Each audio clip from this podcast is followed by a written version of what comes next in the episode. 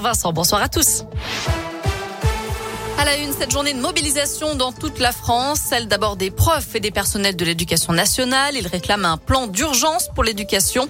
Ils dénoncent la politique gouvernementale et souhaitent des moyens supplémentaires. D'après le SNES, depuis 2018, ce sont 1883 emplois qui ont été supprimés dans le second degré en France. À l'échelle nationale, on comptait aujourd'hui 4% de grévistes dans le primaire, 6% dans le secondaire, d'après le ministère, 15 et 32% d'après les syndicats.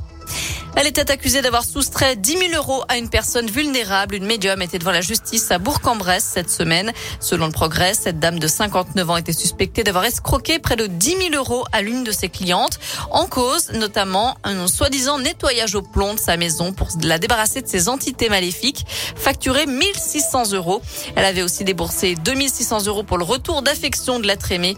Le tribunal l'a finalement relaxé. Eux avaient décroché des portraits d'Emmanuel Macron dans les mairies de Lyon et de l'Ain. La Cour de cassation a cassé des condamnations de 16 activistes. Ils avaient été condamnés à des peines de 250 à 500 euros d'amende avec sursis. Peine confirmée en appel à Villefranche, mais la Cour de cassation estime que ces actes relèvent bien de la liberté d'expression. Ils seront donc rejugés en appel à Toulouse. La pandémie de Covid sera terminée dans un an. C'est ce que prédit le patron du laboratoire Moderna aujourd'hui. Pour lui, à cette date, il y aura suffisamment de doses pour vacciner toute la planète. En attendant, le pass sanitaire est maintenu dans tous les départements français, mais des allègements sont prévus dans les territoires les moins touchés, avec la fin de l'obligation du port du masque en primaire au 4 octobre, là où le taux d'incidence est inférieur à 50 cas pour 100 000 habitants.